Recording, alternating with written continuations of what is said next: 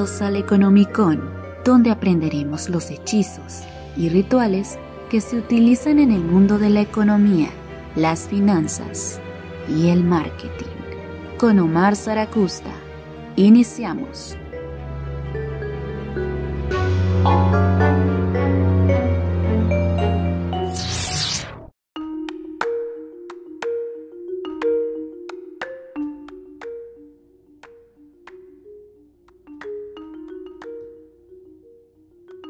Comunidad, sean bienvenidos a la segunda parte de la saga Burbujas Financieras. La semana pasada les narré la locura que sucedió en Holanda y sus tulipanes. Las personas olvidaron por completo cuál era el valor de esta flor y lo confundieron con el precio.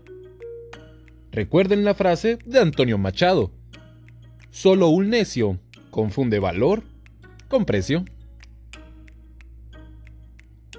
Y es que esta es una de las características más clásicas de las burbujas financieras.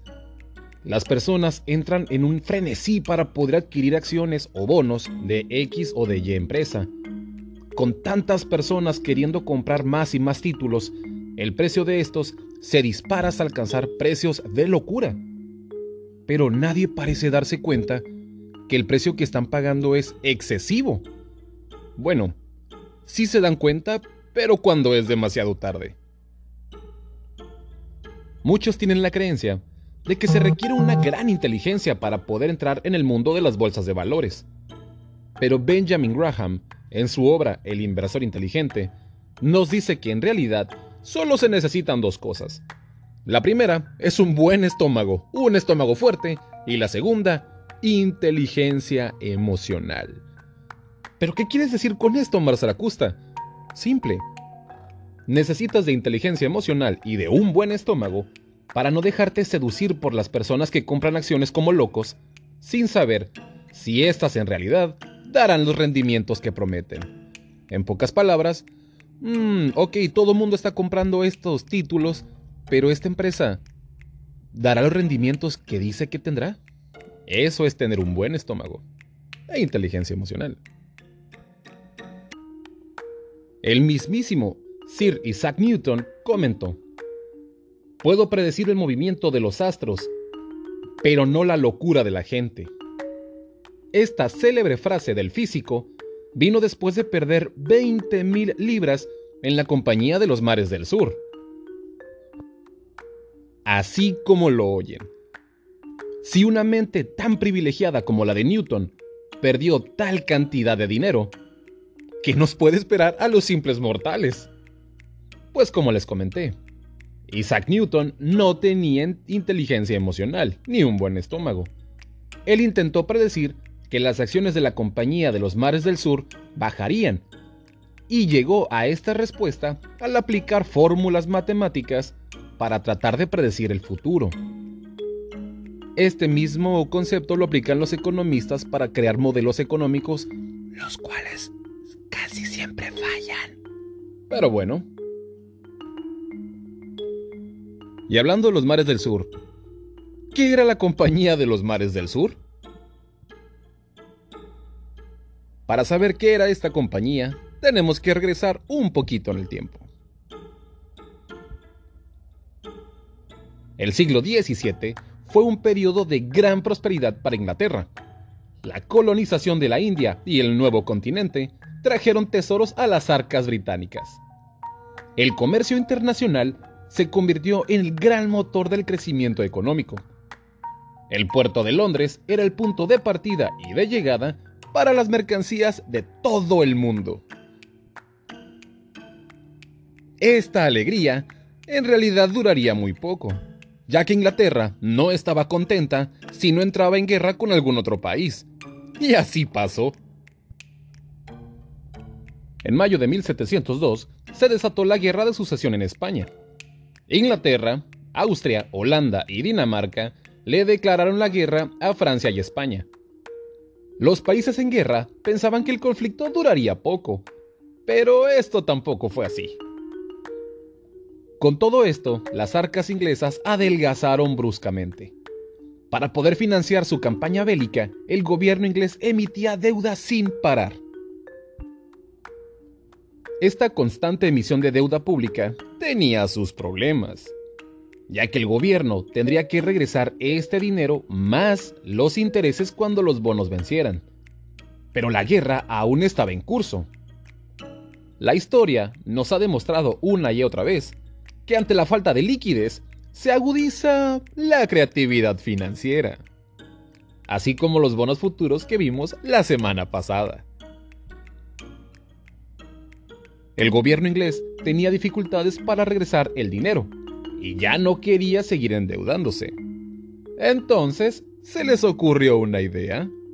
Y es aquí donde la Compañía de los Mares del Sur entra en escena. Esta compañía fue una quita del gobierno británico hacia sus súbditos. Con esta empresa se ideó un instrumento financiero que también es muy utilizado en nuestros tiempos. Este se llama la titulación de deuda. ¿Qué carajos acabas de decir, Omar Zaracusta? ¿Cómo que titulación de deuda? A ver, explícamelo. Claro que sí, y créeme, es más fácil de lo que crees. Pero no por eso menos diabólico. Imagínate que pudiste juntar a base de mucho esfuerzo un ahorrito. Este ahorro son unos 50 mil pesos. Este dinero pues tú lo quieres invertir para poder obtener rendimientos. Pero no te quieres arriesgar demasiado, porque oye, a ti te costó esfuerzo poder ahorrar estos 50 mil pesos. En tu búsqueda por una inversión segura, te enteras de que el gobierno va a emitir letras del tesoro, o bonos del tesoro también. Estos bonos son también un tipo de deuda que contrae el gobierno para poder financiarse. Este tipo de inversión con bonos del tesoro son en teoría más seguros para invertir tu dinero, ya que va de por medio la palabra del gobierno en que te va a regresar tu dinero más los intereses cuando estos bonos se venzan. Muy bien, entonces te convences e inviertes tus ahorros en bonos del tesoro. Para este ejemplo, el bono tendrá un vencimiento en 12 meses, simplemente para este ejemplo. Con esta acción, tú ya no tienes 50 mil pesos en tu cuenta de banco, pero tienes un papel, que es el bono, por esa misma cantidad, más los intereses que te darán el año que viene. Pasan los tan esperados 12 meses en los que te van a regresar tus ahorros más los intereses. Pero resulta que el gobierno no fue muy inteligente con el dinero y no puede devolvértelo. Antes de que te desmayes por haber perdido todos tus ahorros, el gobierno te hace una oferta a ti y a todos los que compraron letras del tesoro. Como el gobierno ya no puede devolverte tus 50 mil pesos, te hacen una oferta de acciones. Te ofrecen acciones de una nueva empresa y esta se llama Mexican Chuntaro Style SADCB. Claro, tú no eres tonto. Y lo primero que preguntas es, ¿cuánto valen las acciones de esta empresa? ¿Qué tal y nunca recuperas tu dinero? No querrá el gobierno transearte. Pues ya ven que en México no pasa esto, ¿verdad? el representante del gobierno te canta al oído diciéndote que las acciones de Mexican Chuntaro Style tienen un rendimiento perpetuo del 6%. Así como lo oyes, tú, tus hijos y los hijos de tus hijos cobrarán por siempre un 6% de rentabilidad por los 50 mil pesos. Con esto del 6%, tú estás más tranquilo, pero te brinca otra pregunta. ¿Las acciones de esta empresa valen algo? El mismo representante te, explica que invertir en la Mexican Chuntaro Style es una oportunidad inmejorable en la vida. Resulta que esta empresa tiene los derechos de exclusividad de varios terrenos por toda la línea del tren Maya. Con las inversiones que tendrán estas zonas mayas, Dubai se va a quedar como un sucio polvorín. Lo más exclusivo y todo lo mejor del mundo estará en las zonas mayas. Por si no fuera suficiente, el personal te dice que las acciones también son un activo, cosa que sí es cierto. Las puedes vender cuando tú quieras y así recuperar tus 50 mil pesos. Oye, ¿qué más quieres? Con todo esto, tú y todos los que tenían bonos acceden a canjearlos ahora por acciones de la Mexican Chuntaro Style. En vez de tener 50 mil pesos o un bono por 50 mil, ahora tienes 50 mil acciones de la Mexican Chuntaro Style. Con este canje, el gobierno ya no tiene obligaciones. Él se liberó de la deuda porque los bonos que son deuda los cambió por acciones de una empresa. Tú tienes tus acciones y el gobierno ya está libre de deuda. Eso es la titulación de la deuda. Este mismo mecanismo que les acabo de explicar fue el que utilizó el gobierno inglés, pero en 1711. La Mexican Chuntaro Style del ejemplo es la Compañía de los Mares del Sur. Esta empresa fue fundada por Robert Hadley, quien curiosamente estaba a cargo del tesoro del gobierno inglés. ¿Coincidencia? ¡Ja! No lo creo. Ahora, ¿por qué tanto glamour y auge con la Compañía de los Mares del Sur? Pues verán, para el siglo XVIII, el Nuevo Mundo era sinónimo de nuevas oportunidades, tierras fértiles y nuevas riquezas. Miren cómo todos somos felices. La Compañía de los Mares del Sur hacía alusión a los territorios de Sudamérica. Por eso ese nombre. ¿Eh? Marketing aplicado desde el siglo XVIII. Con esta estrategia del marketing en el nombre, precisamente este era para apantallar a los inversionistas que querían una rebanada de pastel que era el nuevo mundo. El mecanismo fue exactamente igual que como el ejemplo. El gobierno inglés convenció a los ciudadanos que habían adquirido deuda pública para que estos bonos los cambiaran por acciones de la Compañía de los Mares del Sur. Con este canje, la Compañía de los Mares del Sur tuvo una ampliación de capital cercana a las 10 millones de libras. También, con este cambio, el gobierno inglés se quitó de encima la pesada carga de la deuda. E igual que como nuestro ejemplo, el gobierno británico garantizó un pago de intereses a los tenedores de estas acciones. ¿Y cómo fue que convencieron a la gente Simple. Supuestamente, la Compañía de los Mares del Sur tendría una exclusividad para comerciar con América del Sur.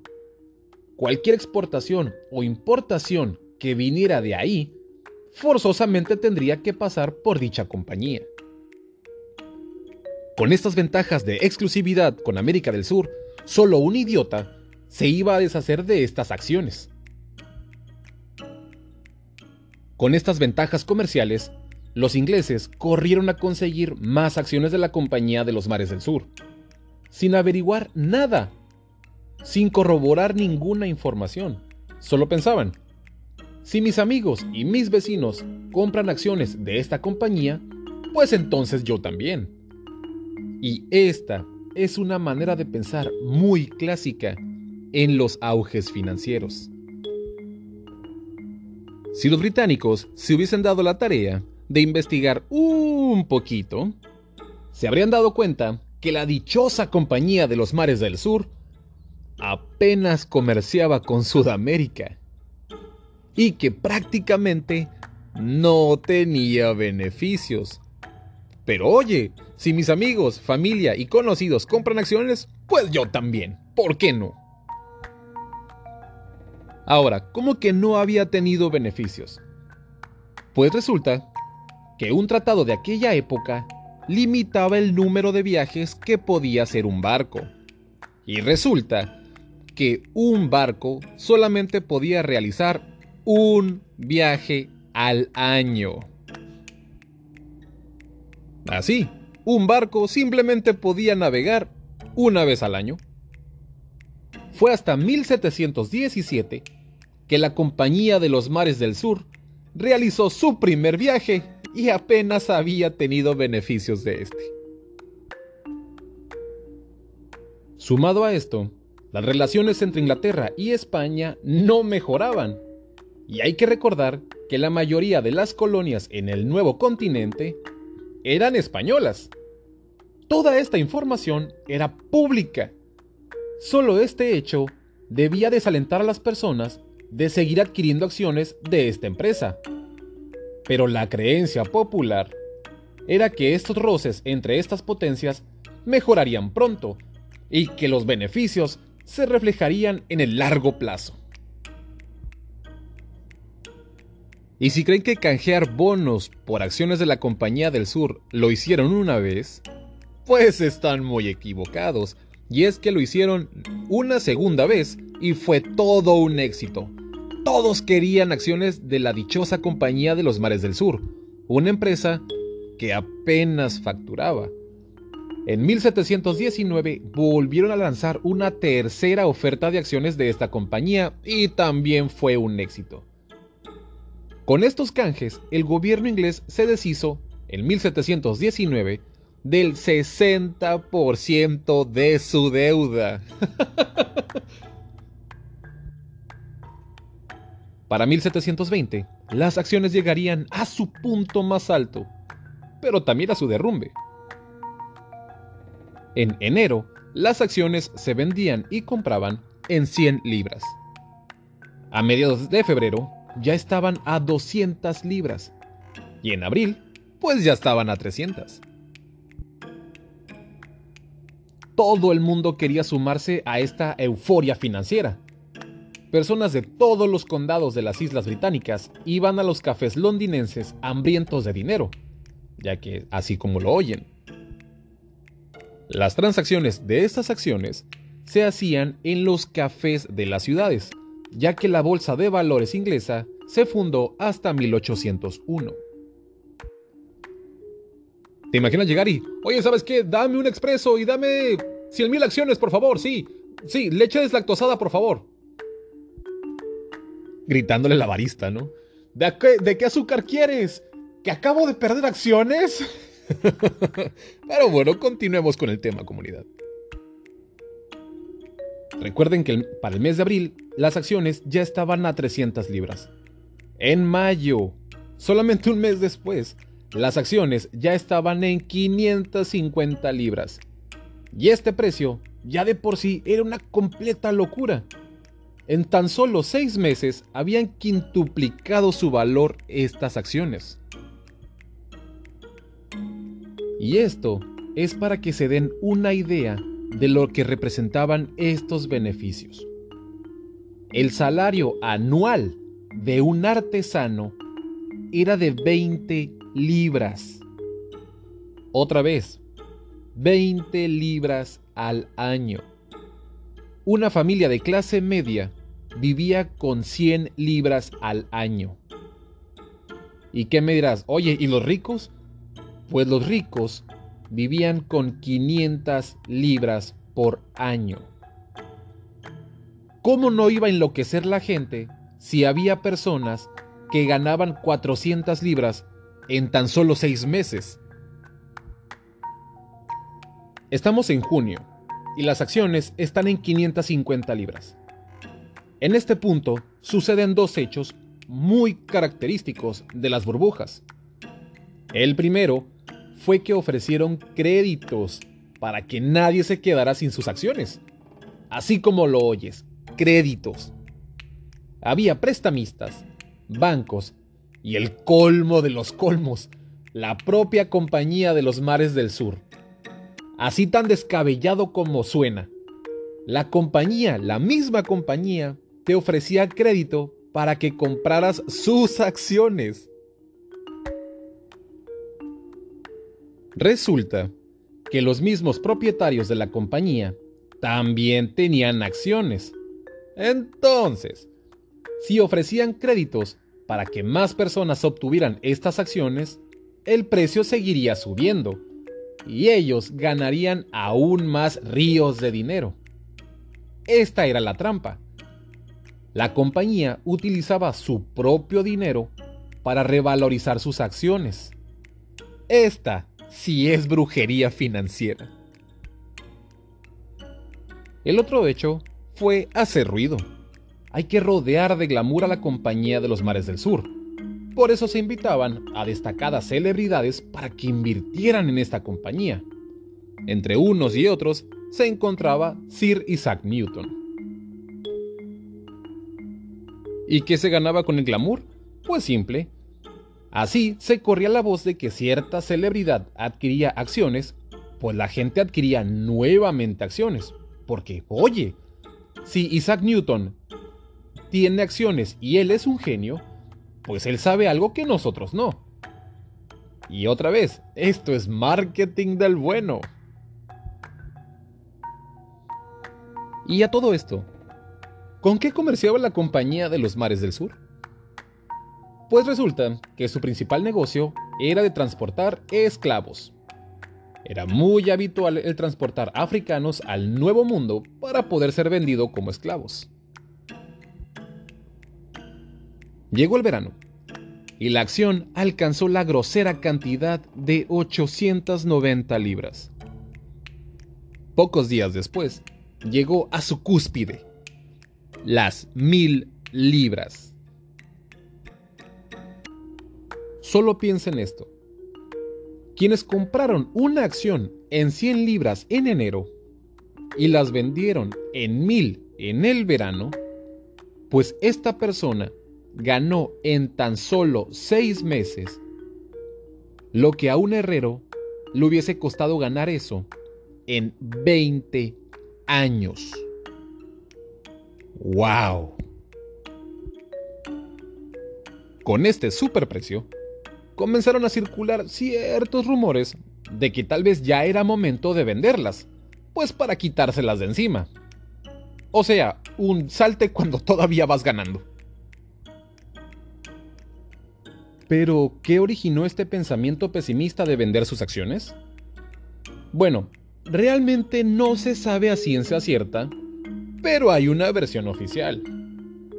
Resulta que Francia había seguido exactamente el mismo mecanismo que Inglaterra para deshacerse de su deuda.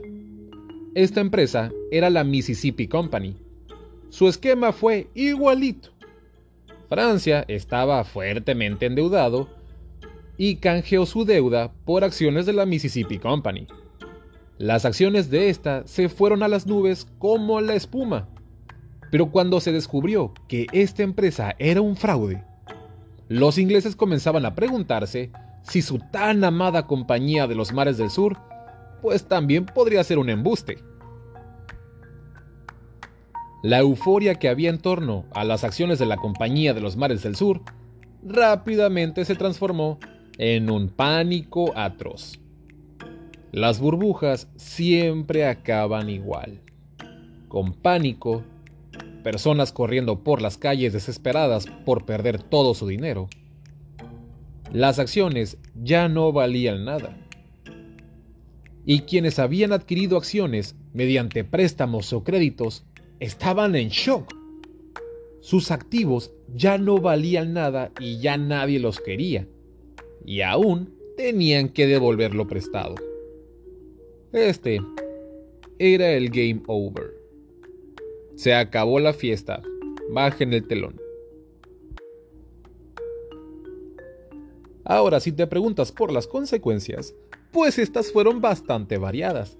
Y es que el gobierno inglés estaba muy contentito, porque en tan solo seis meses se había quitado de encima el 80% de su deuda. Ellos sí que ganaron.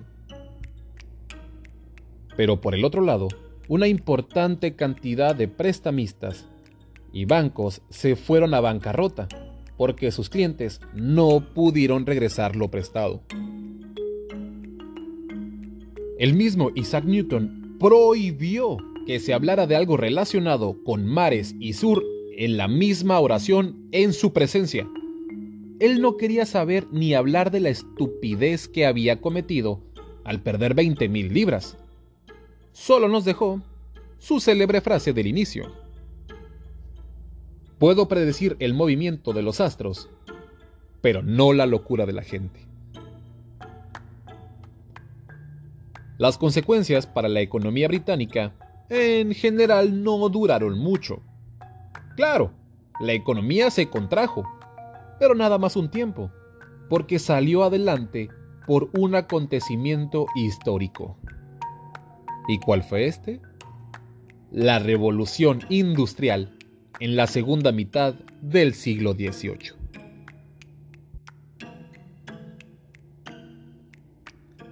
Continuamos.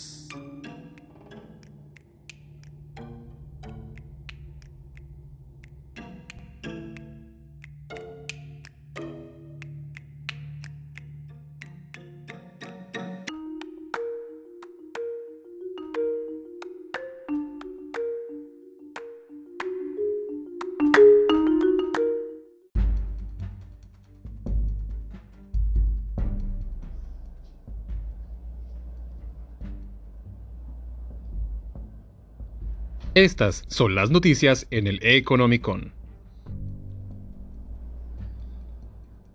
Bueno comunidad, eh, en el mundo, sobre todo en el mundo de las inversiones, pues inversionistas de todo el mundo están buscando dónde, dónde meter su dinero para tener grandes rendimientos.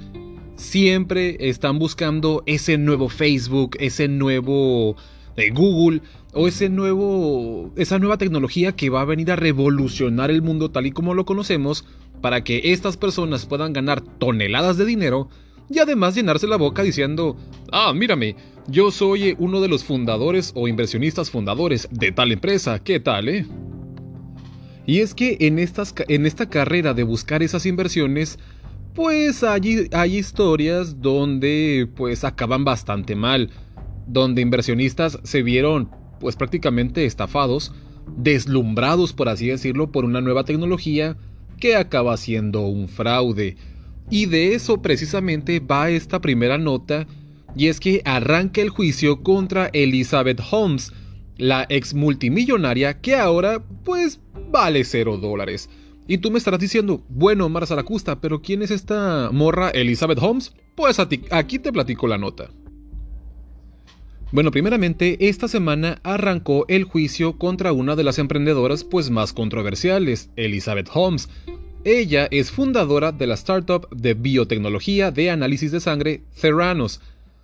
Esta Elizabeth se va a enfrentar a un jurado de 16 personas para tratar de demostrar su inocencia ante los diversos cargos que tiene, entre ellos fraude a inversionistas y a pacientes.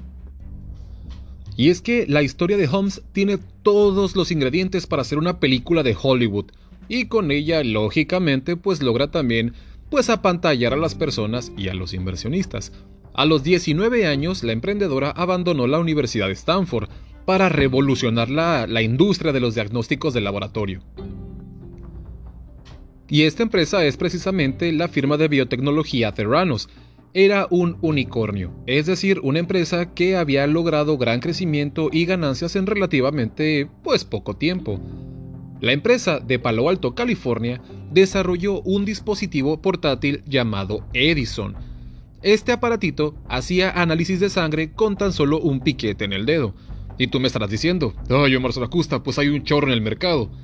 Sí, pero esta tecnología te prometía un, un gran esquema de análisis de sangre, un diagnóstico oportuno, por así decirlo, para que tú no tuvieras que ir a algún laboratorio o a algún hospital a perder valioso tiempo. Simplemente un piquetazo en el dedo, poquita sangre y supuestamente te iba a dar un diagnóstico casi completo. Esto llevó a su fundadora Elizabeth Holmes a recaudar 400 millones de dólares en, rondas de inversión y también pues obviamente valuó en muchos millones de dólares su compañía Theranos, todo por el aparatito Edison. Con todos estos ingredientes, una joven que, que se sale de la universidad para desarrollar su empresa, que logra rondas de inversiones por 400 millones de dólares, pues obviamente empezó a salir en portadas de revista, en entrevistas, en programas de televisión, en páginas web de negocios, desde Fortune hasta la Business Week, donde se le reconocía como la multimillonaria modelo de la nueva generación. Pero fue en el 2015 cuando las cosas empezaron a cambiar, ya que John Londis, un profesor de la Escuela de Medicina de la Universidad de Stanford, escribió una carta a la Asociación Médica Americana donde acusaba a Theranos de usar la atención de la prensa para crear emoción en el público y no someterse a la revisión de la comunidad médica, que este es un proceso para cualquier innovación biomédica. En pocas palabras, mucho ruido en portadas de revistas y de negocios, pero ninguna pues ninguna evaluación médica real. Curiosamente, pasó exactamente lo mismo que con la Compañía de los Mares del Sur. Los inversionistas de Terranos se vieron apantallados por revistas de negocios, por entrevistas y por la historia de la chica, en vez de ponerse a preguntarse, oye, ¿el aparato realmente cumple con lo que promete? Pero bueno, en octubre de este mismo año, la controversia siguió alrededor de Theranos, cuando el diario The Wall Street Journal cuestionó la efectividad y precisión del aparato Edison, diciendo que exageraba sus servicios. Con este artículo, pues se destruyó la credibilidad de la compañía, y esta respondió diciendo que Edison sí podía identificar hasta 240 desórdenes de salud, todo con un simple piquete. Pero en realidad Edison solo podía procesar 15 tipos de test. O sea que le pusieron muchísima crema a sus tacos. Entre todo este torbellino, también se descubrió que Theranos no cumplía y no tenía todos los certificados que las dependencias gubernamentales requería para su funcionamiento. ¿Y qué pasó? Pues lo que tenía que pasar. Con todos estos escandalitos, las acciones de Theranos se fueron al suelo y ahora prácticamente valen 0 dólares. También la que fuese llamada una vez la cabeza, digámoslo, de la revolución de las nuevas generaciones de multimillonarios, pues fue demandada por sus inversionistas, ya que dijeron, oye, yo metí 100 millones de dólares contigo y resulta que el aparatejo no sirve.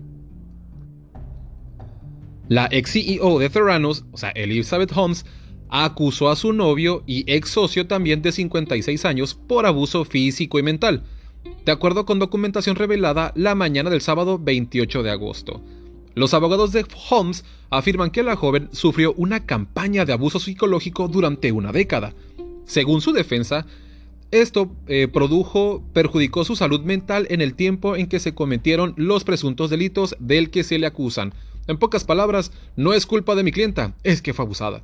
De acuerdo a los documentos, la joven no solo sufrió abuso psicológico, sino también sexual y físico, según, según se ha escrito, y...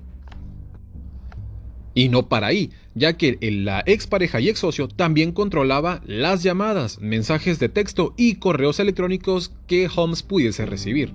Asimismo, su expareja ejerció violencia física, tal como arrojarle objetos duros y afilados. Controlaba cómo comía, vestía y hasta llegó a restringir sus horas de sueño. ¡Wow! ¡Qué! Pues bastante turbio lo que, lo que estaba alrededor de Elizabeth Holmes y de Theranos. La verdad, bastante, bastante turbio.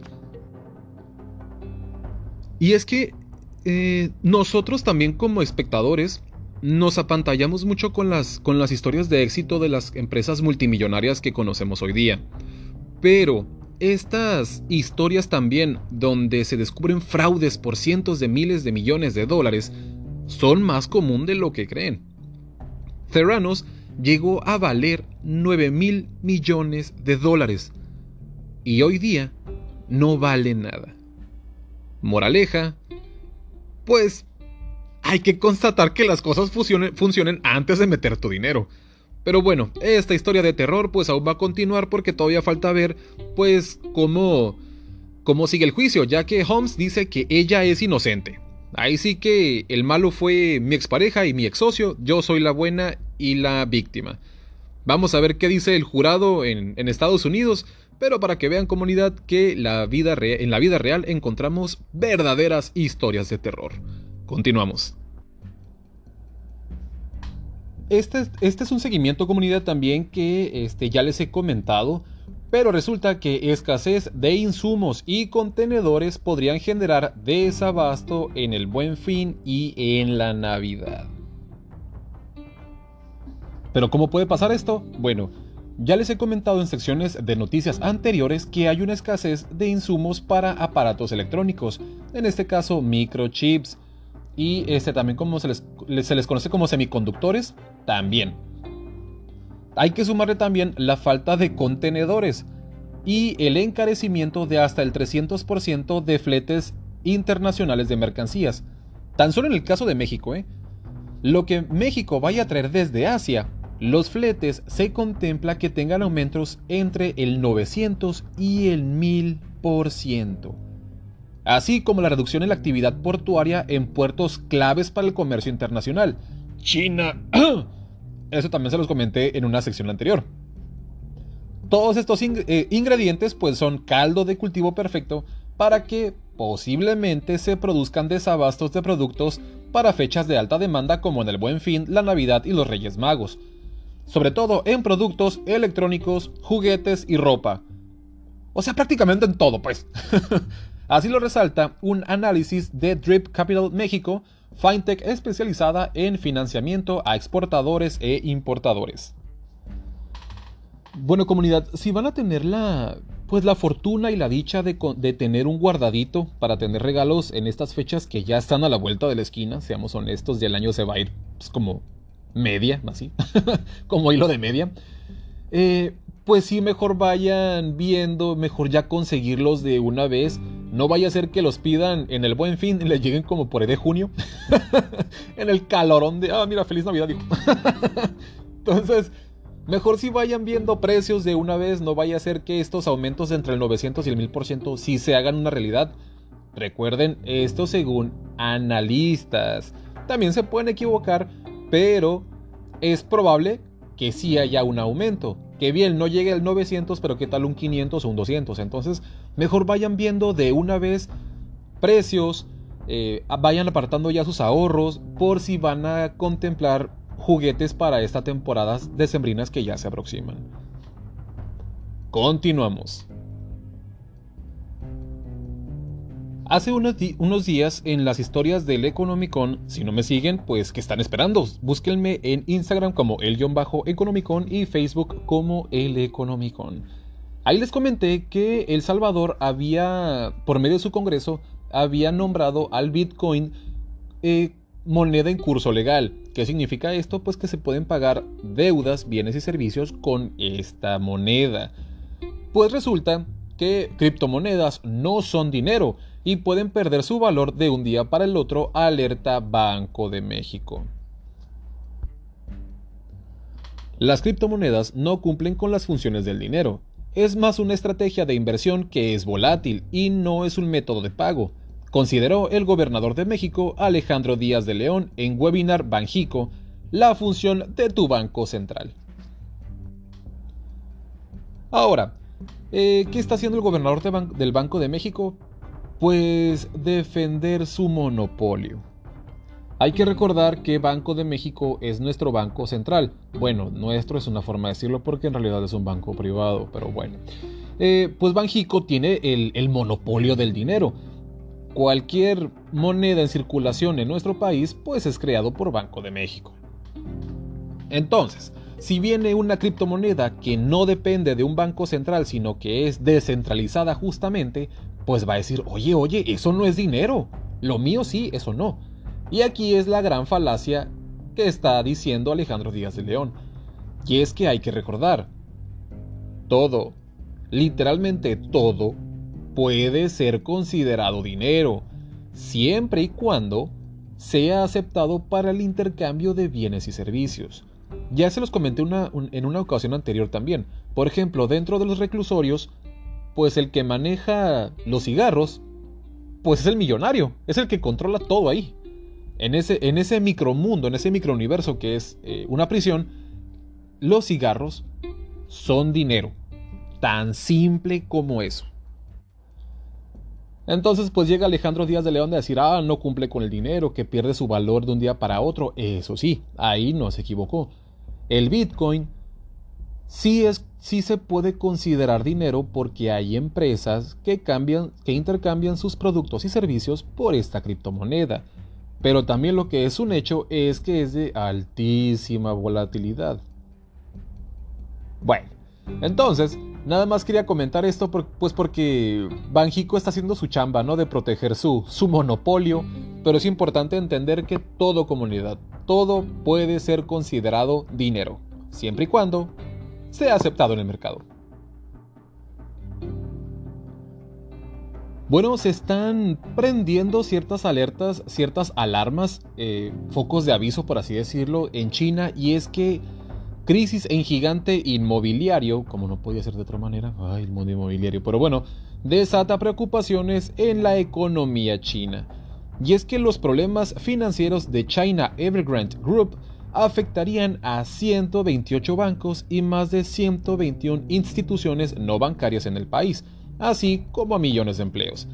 Pero, ¿qué quiero decir con esto? Pues vamos a la nota pues esta compañía fundada en 1996 eh, pues aceleró su crecimiento en la última década hasta convertirse en el segundo promotor inmobiliario de China, con 110 mil millones de dólares en ventas el año pasado. ¡Wow!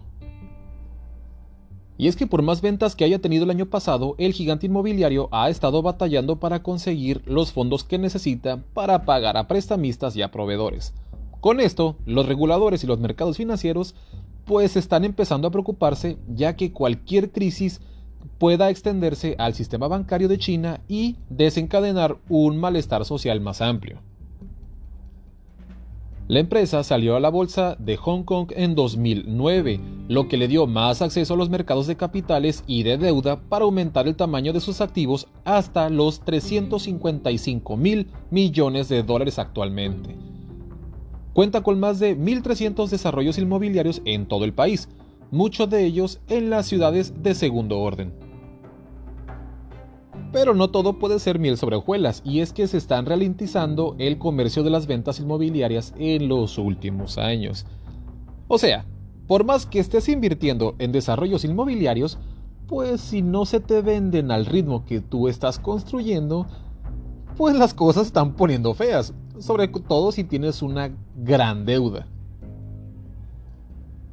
Y es que los inversores empezaron a preocuparse después de que en septiembre del año pasado se filtró una carta que mostraba que Evergrande había solicitado el apoyo del gobierno para aprobar un plan de salida de la bolsa, que fue descartado, advirtiendo que se enfrentaba a una crisis de liquidez. O sea, pues, pues no hay dinero,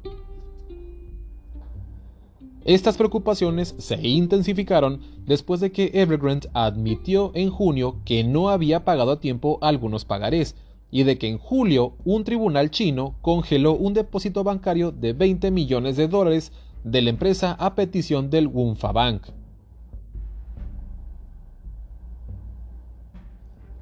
Estas preocupaciones se, se, intensificaron después de que Evergrande admitió en junio que no había pagado a tiempo algunos pagarés, y de que en julio un tribunal chino congeló un depósito bancario de 20 millones de dólares de la empresa a petición del Guangfa Bank. Esta rápida expansión de Evergrande se ha alimentado de la deuda. Ha obtenido préstamos de forma muy agresiva para respaldar las compras de terrenos y ha, vendido departamentos rápidamente, a pesar de, de los bajos márgenes para volver a iniciar el ciclo. O sea, Préstame, construyo, vendo. Préstame, construyo, vendo. En este caso es préstame, construyo y no vendo, pero vuélveme a prestar, vuelvo a construir y no estoy vendiendo.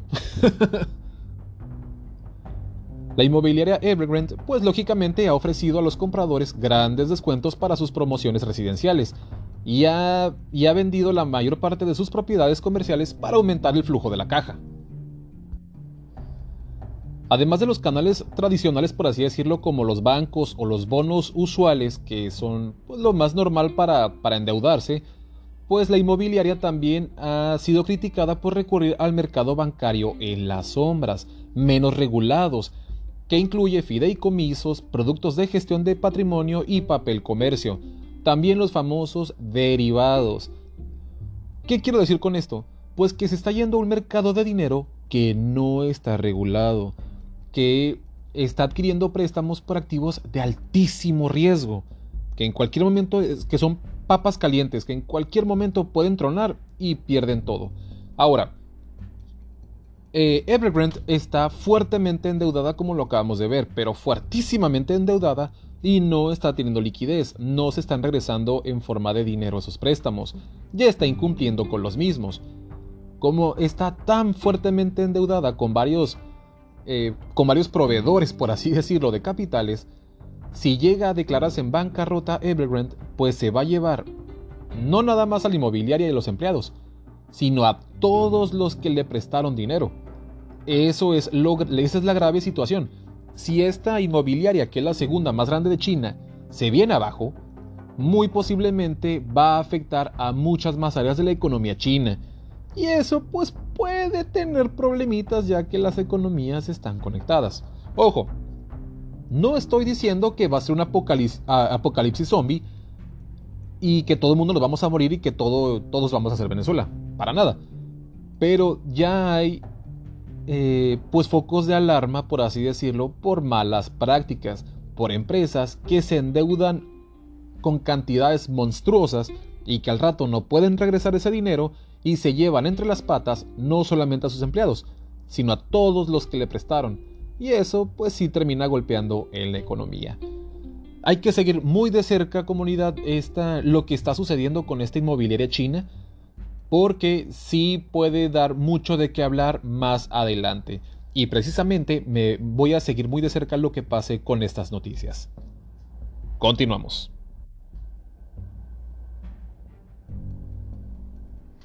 Con esto llegamos al final de este episodio del Economicon. Muchas gracias por haberse conectado. Recuerden unirse a la comunidad en Instagram como el-economicon y Facebook como el Economicon. Soy Omar Zaracusta y nos escuchamos la próxima semana. Bye.